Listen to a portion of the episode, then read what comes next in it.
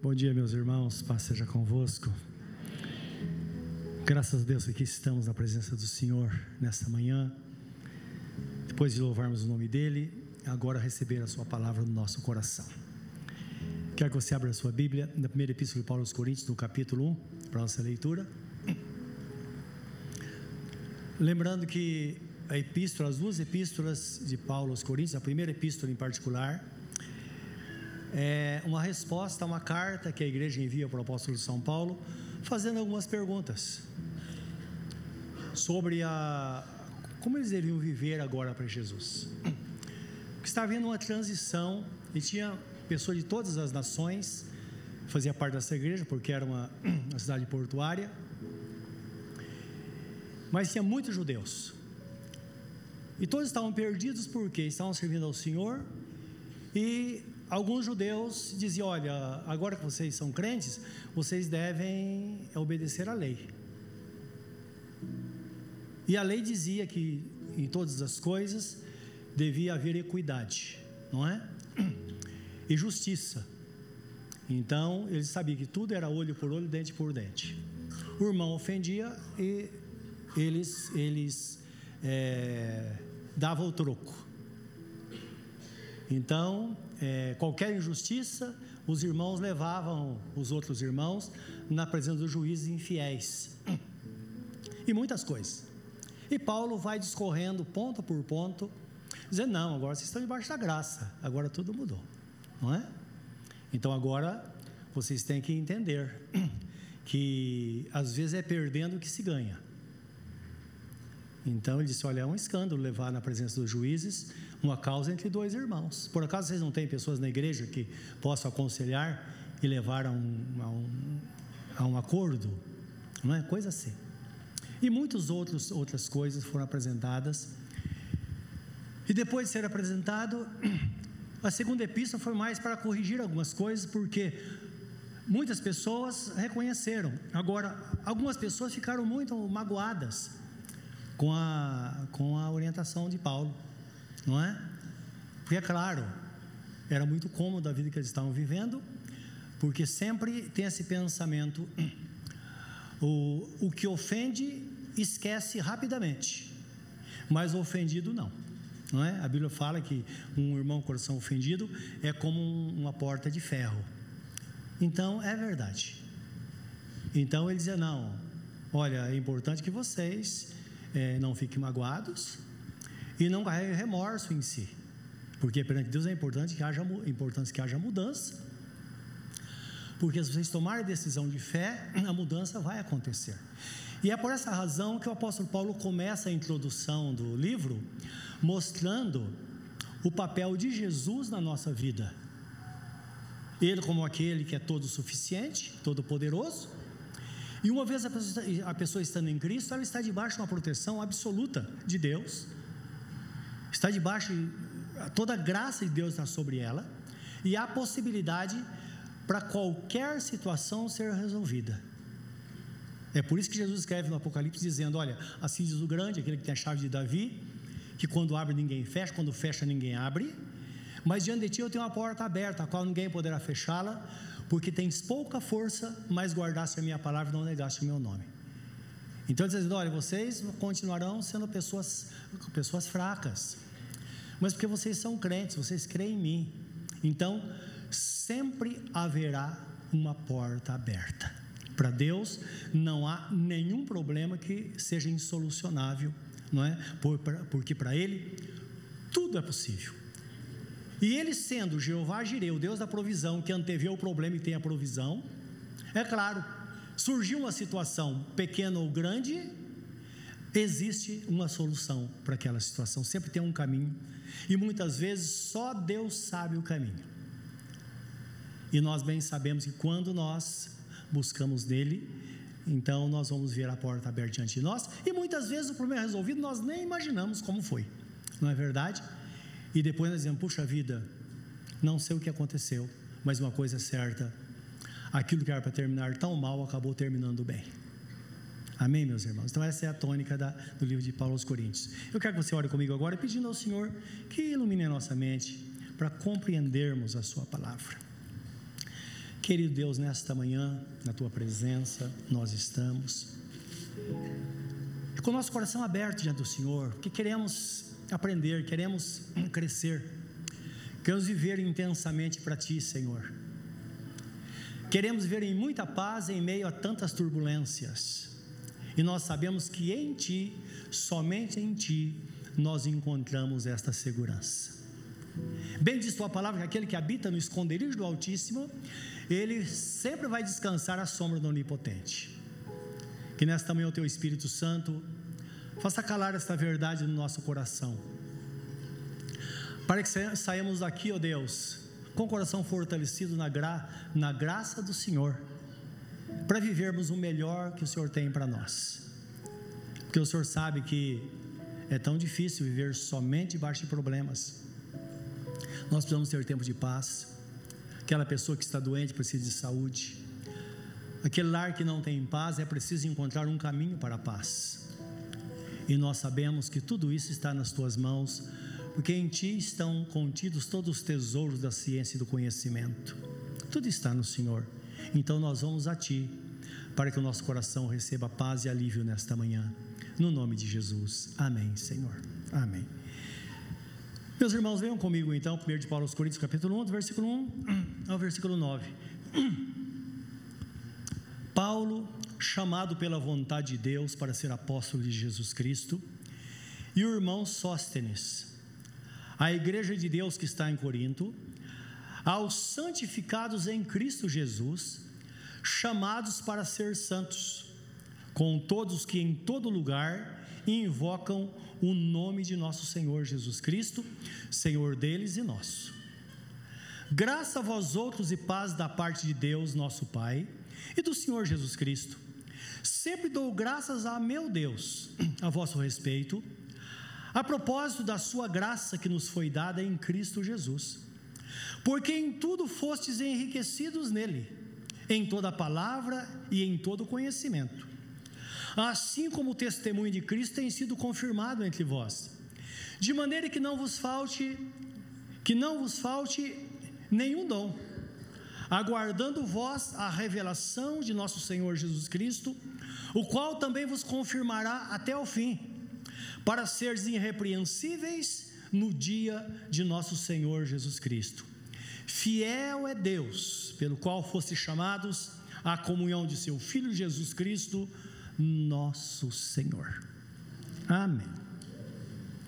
Deus é fiel para com aqueles que estão em comunhão com Jesus. E nós bem sabemos isso, que no decorrer da história, nós ouvimos e vimos testemunhos de pessoas que viveram na presença do Senhor nosso Deus.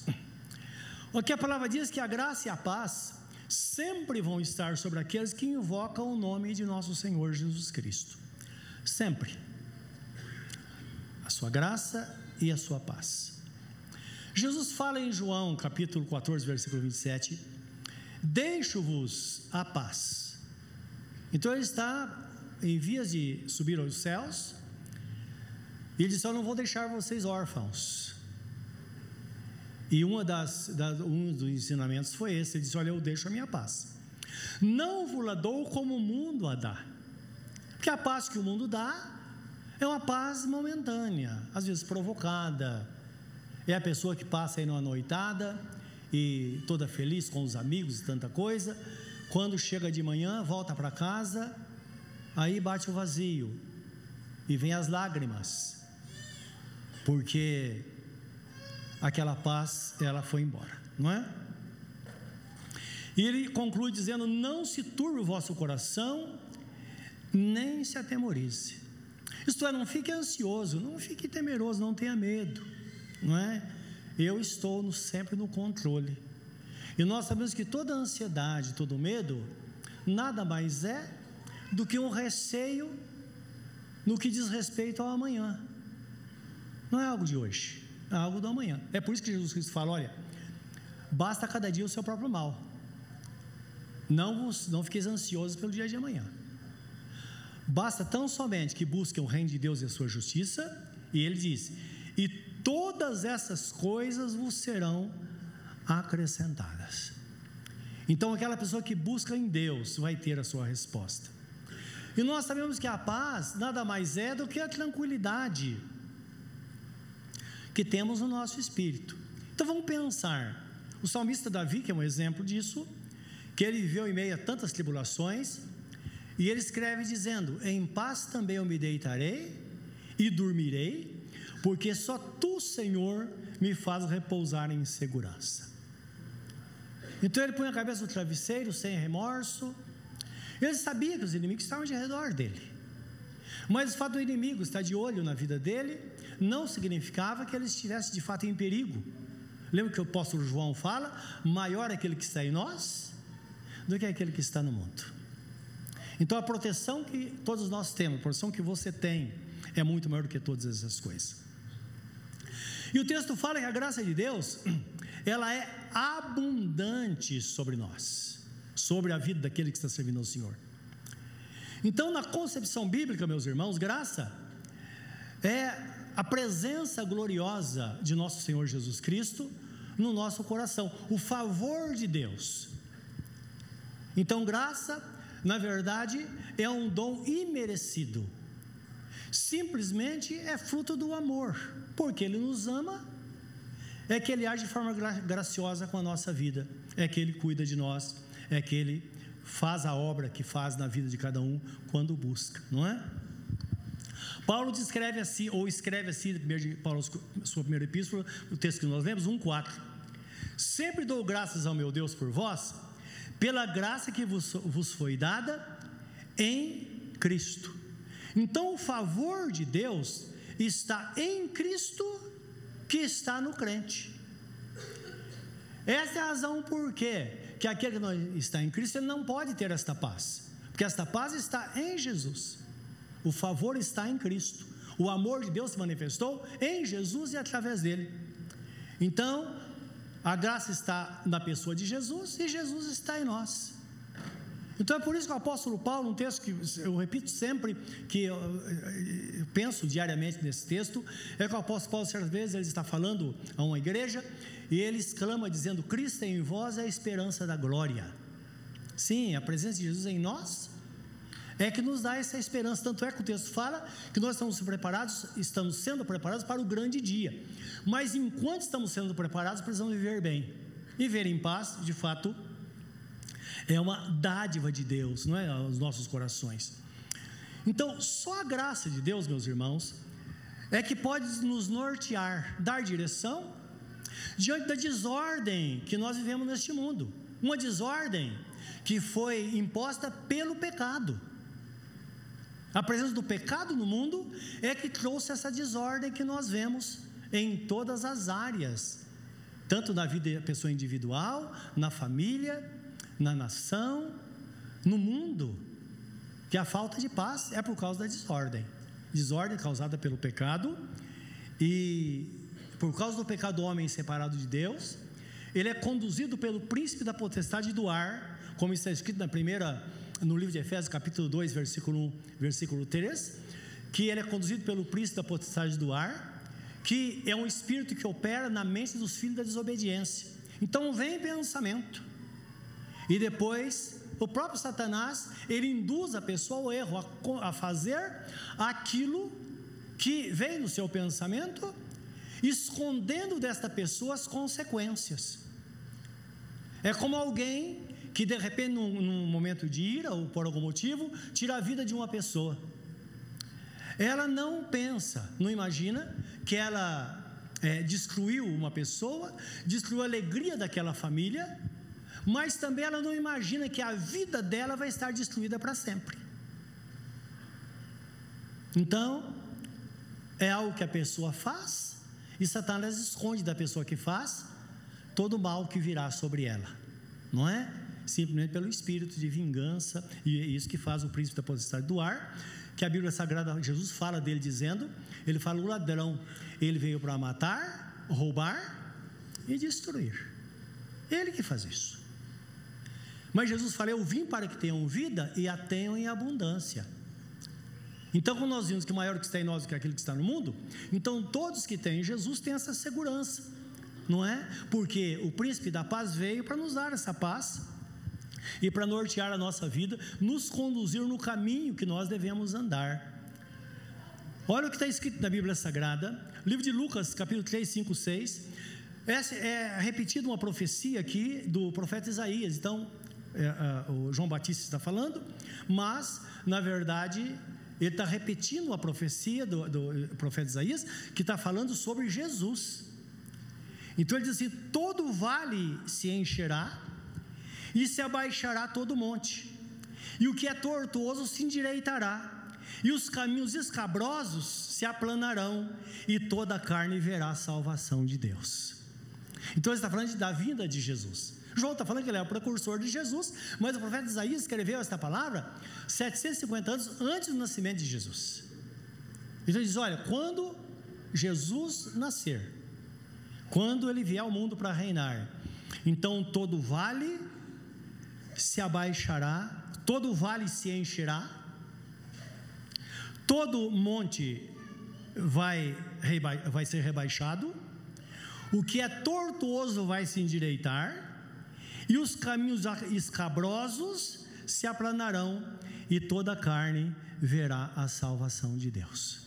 Então, esta palavra, meus irmãos, podemos interpretá-la de forma literal. É a graça de Cristo nivelando todas as coisas da nossa vida. Então, aquilo que aquele vale demasiadamente profundo, ele vai ser cheio. Aquele monte intransponível, de repente ele vai ser rebaixado. É quando acontece algo na nossa vida que nós não entendemos. Não entendemos. Os irmãos sabem que tem muitos problemas que acontecem que nós não sabemos a procedência e nem sabemos como ele foi embora. Nós sabemos disso. Às vezes enfermidades, às vezes problemas que surgem Problemas que às vezes nós causamos na nossa semeadura diária, que nós, o que nós sememos hoje vamos colher amanhã, às vezes é uma tribulação, e a pessoa cai em si, e ela começa a buscar a Deus, e de repente as coisas começam a acontecer, e ela pensa agora, tudo vai cair por terra, a minha vida acabou. E de repente, de uma forma serena, as coisas acontecem ela fala: Jesus, só o Senhor de fato poderia fazer isso. Essa é a graça de Deus sobre nossas vidas. Vocês irmãos conhecem uma história? Deve conhecer, que até já contei aqui alguns anos atrás, de uma família, aquela história das famílias nordestinas, não é? Então, o povo do campo, um povo amável, um povo construiu o Brasil, na verdade. E quem não tem sangue nordestino na veia? Todos nós temos alguma ligação, não é? Eles não para pensar, você estava pensando, ontem estava pensando, falei, Jesus, eu me casei com uma baiana. A mãe da minha esposa nasceu da Bahia. Não é? Então nós somos um povo com tanta diversidade, pessoas de coração. Cada região tem um costume. E tem na, na, no Nordeste, geralmente, agora a moto está substituindo, mas por muitos, centenas de anos, o jumento, que é um burrinho bem pequenininho, muito resistente, era criado para o trabalho, para cavalgar, para puxar carroça.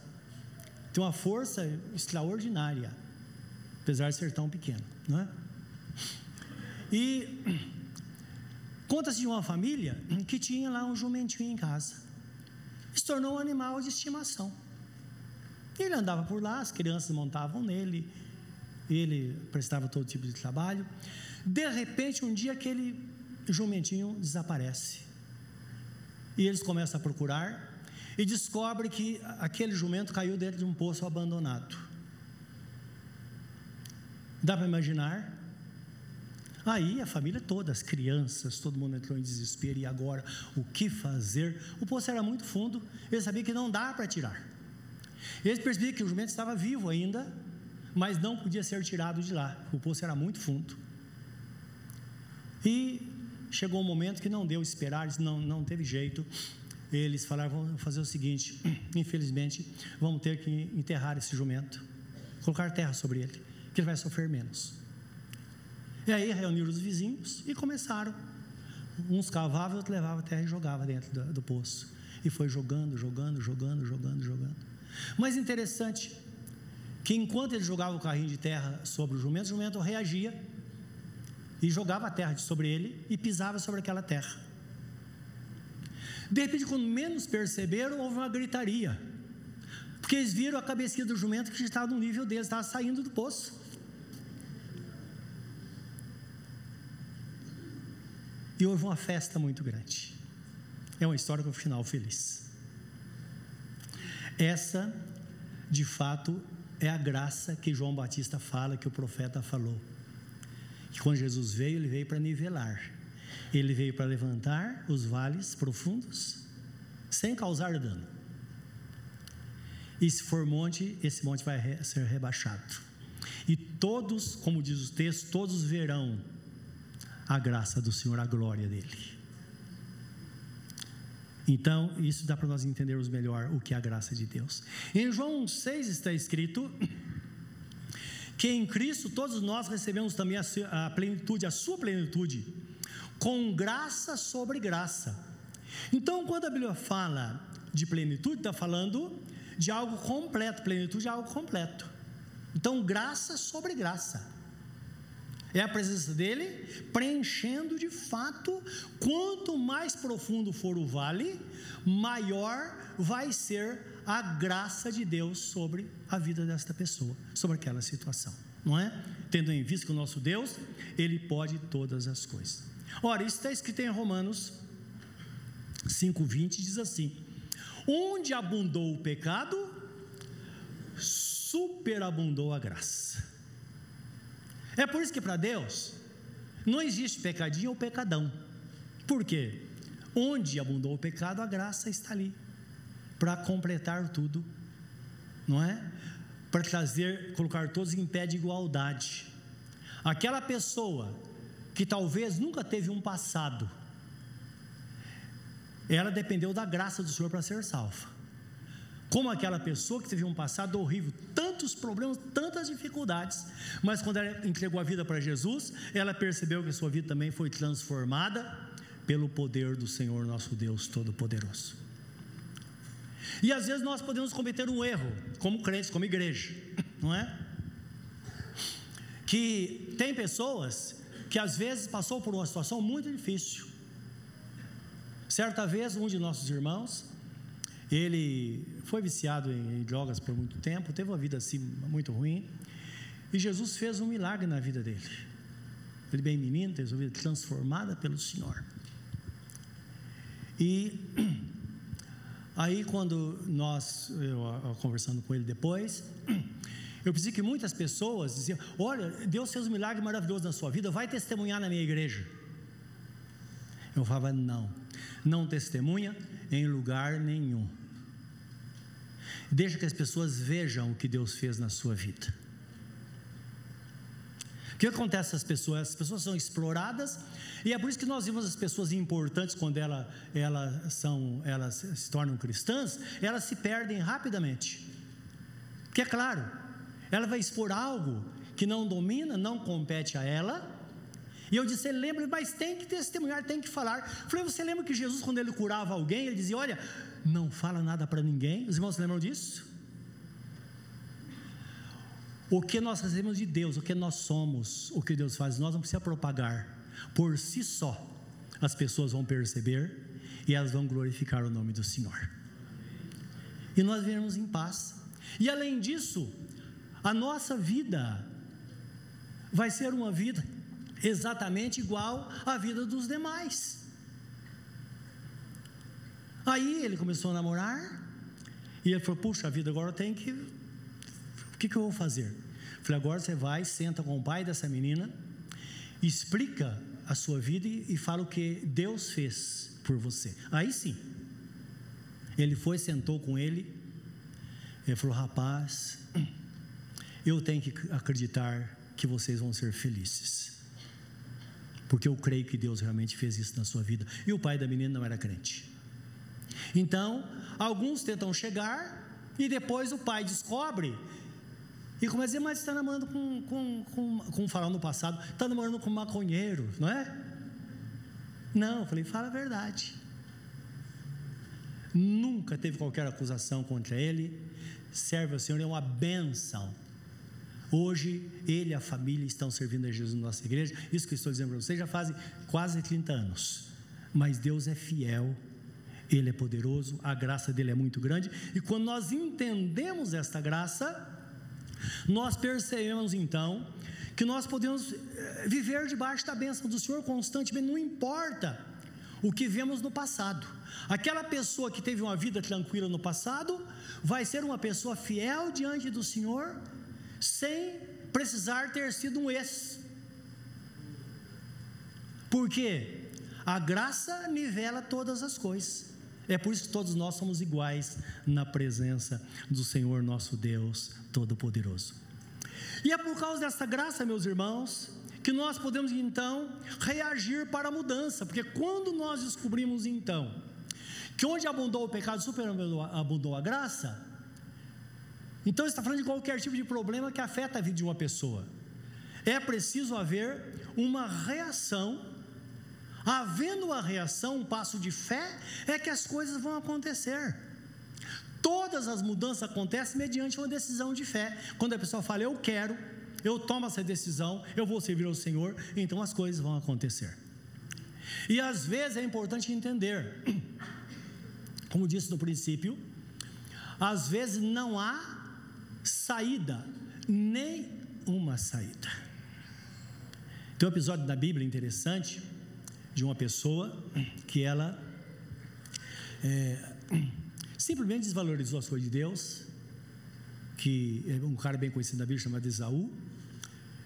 Ele tinha o direito, de, de, de, ele era o primogênito da família, tinha o direito, de, o dobro de toda a herança, e todas as promessas de Deus sobre a vida dele. E um dia, por causa da situação que ele estava enfrentando, ele estava com muita fome. E o irmão dele estava fazendo lá uma, uma, sopa. E ele chegou e falou: Me dá um pouco da sua sopa. Eu falou: Olha, eu dou sim. Desde que você renuncie ao seu direito de primogenitura, ele será meu. Ele disse: Olha, quer saber de uma coisa? Eu tenho tantas promessas para o futuro. Quer saber de uma coisa? É melhor fazer algo agora para eu não morrer de fome. Ele disse: Tá bom, eu aceito. E Jacó falou: Então você vai jurar perante Deus que realmente essa herança será minha. E ele fez o juramento. Ele não imaginava, meus irmãos, que o futuro, num piscar de olhos, ele chegou. Para muitos de nós, o futuro que a gente pensava no passado já chegou. É verdade ou não é? Eu não pensava. Tudo passa muito rápido. E chegou o tempo. Quando chegou o tempo da herança, ele, tudo que indica, ele escondeu de todo mundo, isso, não falou para ninguém. O pai não ficou sabendo. Mas um, o filho que recebeu que, o juramento falou com a mãe. E a mãe se a ele, é claro. E conclusão, na hora de receber a bênção, quem recebeu a bênção? Foi Jacó e não Isaú. Quando Jacó chegou, Isaú já tinha sido abençoado. E a bênção era tão importante porque quem recebesse aquela bênção seria o pai da nação de Israel e no futuro o pai da igreja. Porque tudo estava ali. Porque Deus separou o povo de Israel, de Israel viria Jesus e de Jesus nasceria a igreja. Aí de repente, quando ele viu aquela situação, ele chegou, o pai falou: Filho, é engraçado que ele veio todo cheio de razão para receber. O pai falou: Filho, eu já abençoei seu irmão. Ele falou: Pai, não tem nenhuma bênção para mim, nenhuma. E o Bíblia fala que ele começou a chorar.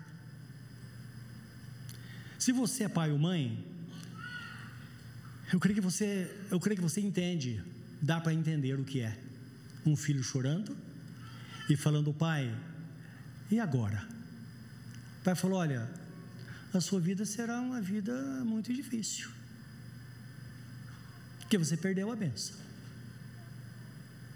E aí tem uma resolução que Deus usa Isaac para falar com ele. Está no livro de Gênesis, no capítulo, aqui eu estou fechando, capítulo é, 27, versículo 38. Se você quer acompanhar comigo, que é uma. Eu, depois em casa dê uma lida, é muito interessante essa história. Então disse Esaú a seu, a seu pai: acaso, acaso tens uma única bênção, meu pai? Abençoa-me também a mim, meu pai. E levando a voz, chorou. Então lhe respondeu Isaac, seu pai: Longe dos lugares férteis da terra será a tua habitação, e sem orvalho que cai do alto. Viverás da tua espada e servirás a teu irmão. Quando, porém, te libertares, sacudirás o seu jugo da sua cerviz. Então, cerviz é o pescoço, não é? Então, ele está dizendo: olha, na verdade você está em maus lençóis, porque não tem nada para você, mas tem uma coisa: o dia que você tiver consciência do que você fez, e você tomar decisão de rejeitar essa situação, as coisas vão mudar. E é interessante, eu leio muitas Bíblias, não é? tem muitas traduções, e é importante porque todas as traduções da Bíblia, num texto, elas trazem palavras diferentes, são sinônimos entre si. Então amplia o nosso conhecimento, dá uma interpretação mais, alarga essa interpretação. Então, quando a Bíblia Sagrada está falando de de é, que, que, ele fala lá, olha, quando você, como diz o texto, quando você é, tiver consciência do que aconteceu, então isso vai, isso, isso vai mudar a sua vida. Então, a Bíblia Sagrada diz assim: quando te tornares impaciente, isso é uma Bíblia chamada de tradução contemporânea, não é? João Ferreira de Almeida, mas com é, edição contemporânea, fala: quando te tornares impaciente, então sacudirás o jugo do teu, do teu pescoço. Então, quando isso te incomodar de fato, quando você perceber que a sua vida está perdida de fato, e isso pesar, e você descobrir que se você tiver uma reação você vai receber essa libertação. Então, quantas vezes uma pessoa está escravizada com a situação, ela está destinada a levar aquilo para o resto da vida. Mas vem ela fala: não, há uma saída. E eu vou mudar essa situação. É quando a pessoa toma uma decisão consciente daquilo que está fazendo, e ela tem consciência que está de acordo com a vontade do Senhor, então de fato aquela situação será mudada. Então, quando sacudir o jugo, então ele vai cair por terra. Ora, não está escrito na Bíblia Sagrada que a unção do Espírito é que despedaça o jugo? Então está falando que, de fato, uma pessoa é movida pelo Espírito Santo e ela fala: chega, de hoje em diante, eu vou mudar a minha vida. Eu já conheci casos de pessoas, por exemplo, que bebiam anos a fio. A primeira vez que entrou na igreja, algumas delas embriagadas, e elas disseram: Nunca mais eu boto bebida na minha boca. E nunca mais beberam. Porque é o que Deus esperava dela. Um dos nossos irmãos, que a esposa havia se convertido, e ele não era convertido. E um dia nós fomos visitá-lo, e uma palavra que ele recebeu em casa, quando nós saímos, segundo ele, a esposa, ele disse: Olha, eu me sinto indigno porque eu fumo há 48 anos, mas de hoje em diante eu nunca mais vou pôr cigarro na minha boca. E nunca mais. São exemplos, mas pode ser qualquer coisa. De hoje em diante, nunca mais.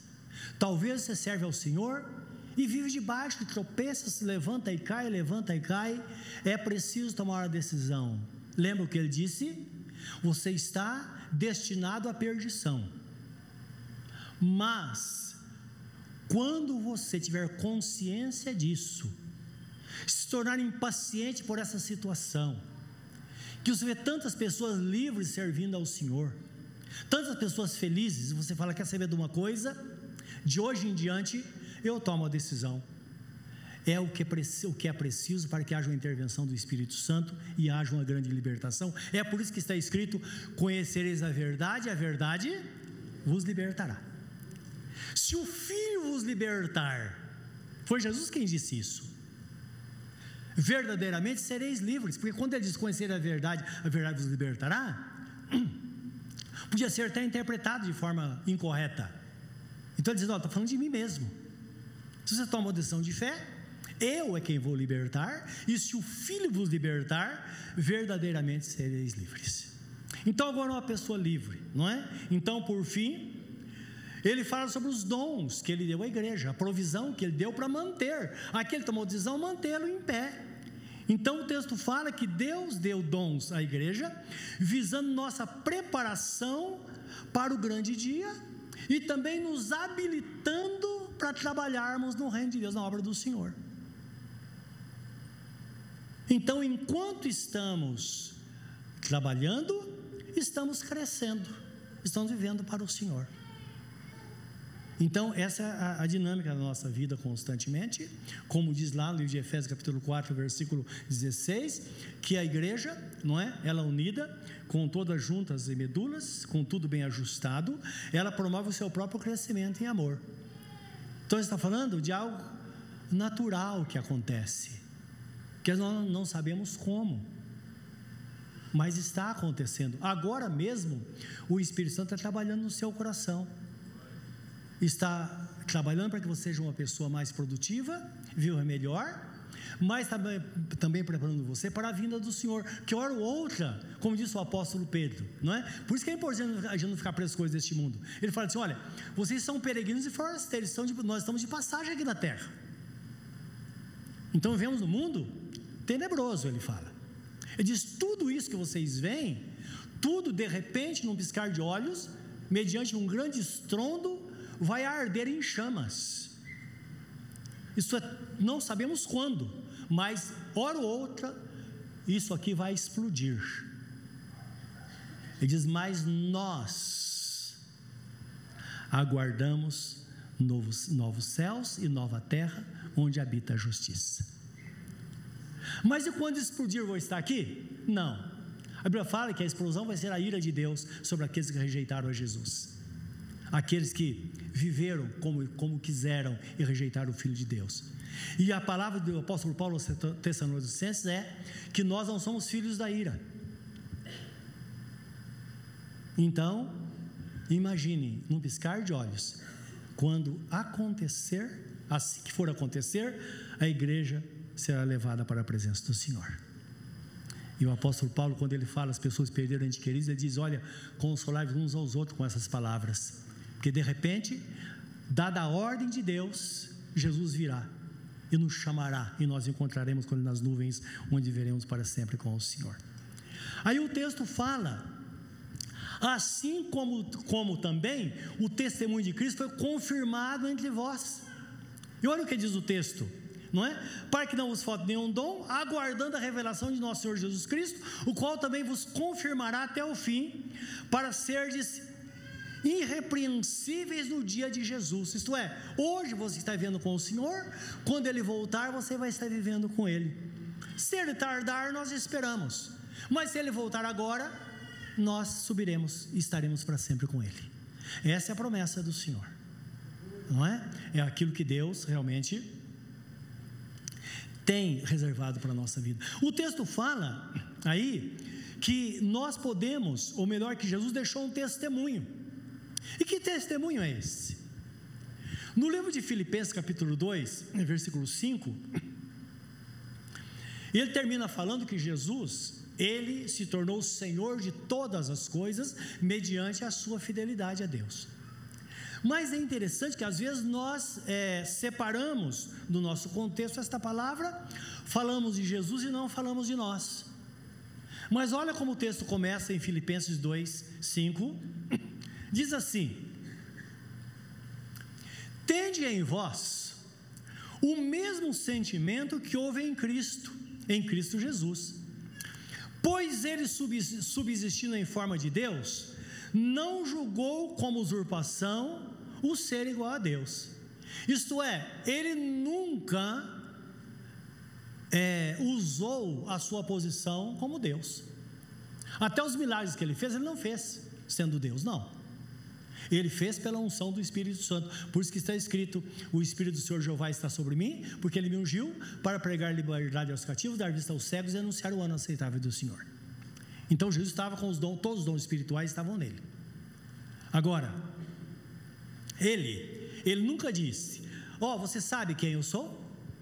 Não. Ele sabia quem ele era. Os discípulos sabiam quem era Jesus também. Foi por isso que certa vez Jesus estava, estava ensinando, e algumas pessoas começaram a virar as costas e ir embora, dizendo: essa, essa palavra é muito dura. Ficaram somente os discípulos. E Jesus falou: Escuta, vocês também não querem ir? E Pedro falou: Senhor, a quem iremos nós? Só tu tens as palavras de vida eterna. Ele indica o caminho para nós, somente isso, não é? E quando ele indica o caminho, nós temos a opção de entrar por esse caminho.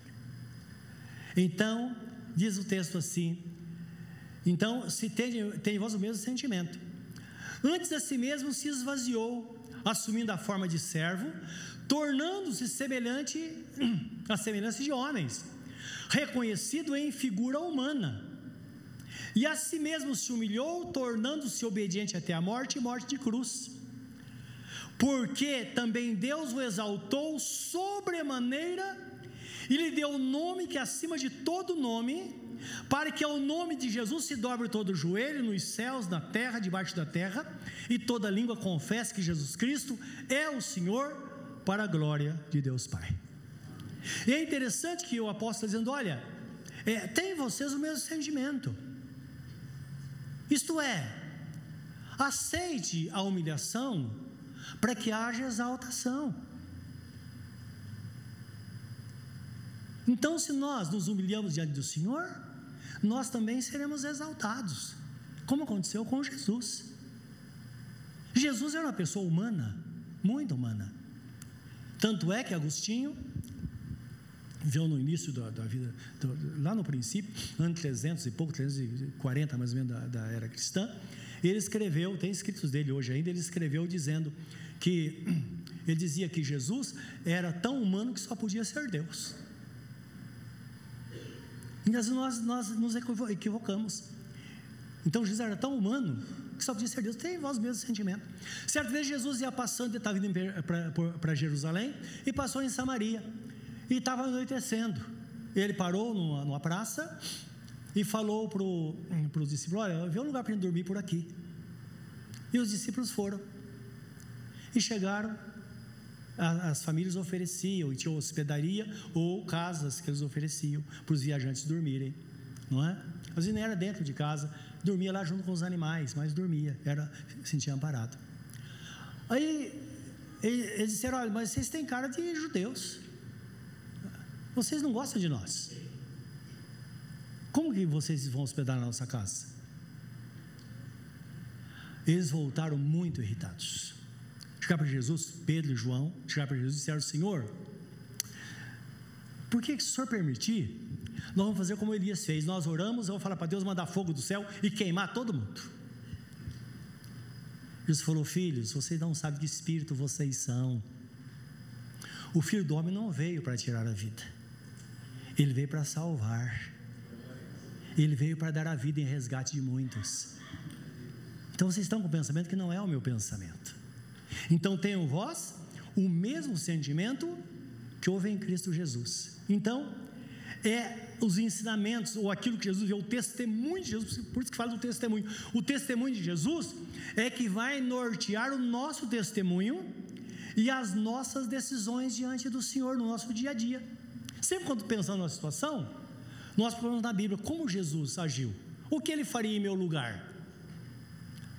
Então, nós podemos ser pessoas como Jesus foi.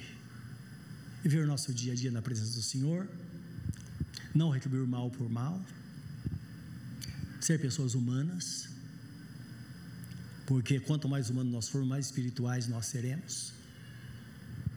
Sem demonstração de poder, você sabe quem eu sou? Certa vez, um irmão ele não era pastor ainda, mas ele tinha lá uma carteirinha de, de trabalhava na igreja. E ele foi parado certa vez na, no tempo da ditadura. Então, se um grupo de pessoas estava conversando, geralmente os policiais chegavam e falavam: oh, vamos dispersar. Então não podia ter mais de três pessoas conversando num lugar. Eles estavam na Praça Marechal Deodoro, em São Paulo, a gente estudava no seminário, juntos, com um grupo de pessoas. Eles iam fazer um culto. Aí alguém chegou e mandou eles separar, dispersarem. Ele falou: escuta, mas eu também sou uma autoridade. Mas o que, que você é? Ele tirou a carteirinha e mostrou. Olha aqui, eu sou um ministro do Evangelho. E o cara falou: para de bobagem, rapaz. Isso não vale nada. Não vale nada. Se ele não tivesse falado absolutamente nada, poderia ser diferente. Os irmãos estão entendendo? Então não adianta dizer, olha, lembra, eu sou crente, eu sou. Não. Vai fazer um negócio, já se identifica como crente e para tentar facilitar. Não, Jesus nunca fez isso. Ele poderia fazer isso. Não. Jesus, ele sempre agiu como um homem qualquer. E as pessoas não sabiam, exceto pelo seu testemunho. Ele era diferente de todo mundo. Ele era tão igual na sua aparência que quando mandaram soldados, Pilatos mandou os soldados para prendê-los, os romanos mandou os soldados para prendê-los, chegaram e disseram: Olha, é, nós não sabemos quem ele é. Aí Judas falou: Olha, aquele que é o beijar pode prender que é Jesus. Então não tinha uma estrela na testa, ele não era diferente. Não precisa ser diferente de ninguém, exceto na sua vida com Deus, na sua forma de ser. Seja crente dos bons, porque na hora dessa, certamente Deus vai glorificar o nome dele na sua vida, porque ele é fiel. Jesus foi exaltado sobre todas as coisas e nós bem sabemos que todos aqueles que vivem na presença de Deus, propósito de Deus, é fazer com que o testemunho seja vivo, porque através desse testemunho é que vai fazer com que pessoas sejam alcançadas pelo Senhor. Se você tiver um vizinho que está no momento de angústia, tenha certeza que vai bater na sua porta. Pode ter certeza disso. Não vai acontecer certa vez uma pessoa falando de uns irmãos, estava falando de Jesus para ele, ele disse: Sim, eu sempre pensei nisso, já ouvi falar de Jesus, mas tem uns vizinhos lá, eles são evangélicos, mas é uma gritaria naquela casa, tem tanta briga, eles são tão ruins.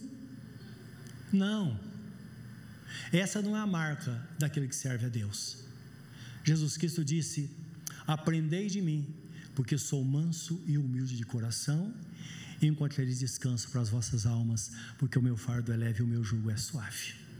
Uma coisa é certa: Deus é fiel para com aqueles que estão em comunhão com Jesus. Aqueles que o receberam como seu único e suficiente Salvador, aqueles que estão no caminho, meus irmãos. E o texto fala que Deus deu tudo aquilo que tinha de melhor para nós. Quando no livro de João 3,16 fala que Deus amou o mundo de tal maneira. Não dá para entender a dimensão deste amor. Ele nos amou de tal maneira que deu o seu único filho, para que todo aquele que nele crê não perecesse, mas pudesse ter a vida eterna. Ele sempre vai nos indicar o caminho. Lembra que está escrito no livro de Isaías 48, 17, 18? Deus fala assim: Eu sou o Senhor o teu redentor. Isto é, aquele que redime, que traz de volta o que se perdeu.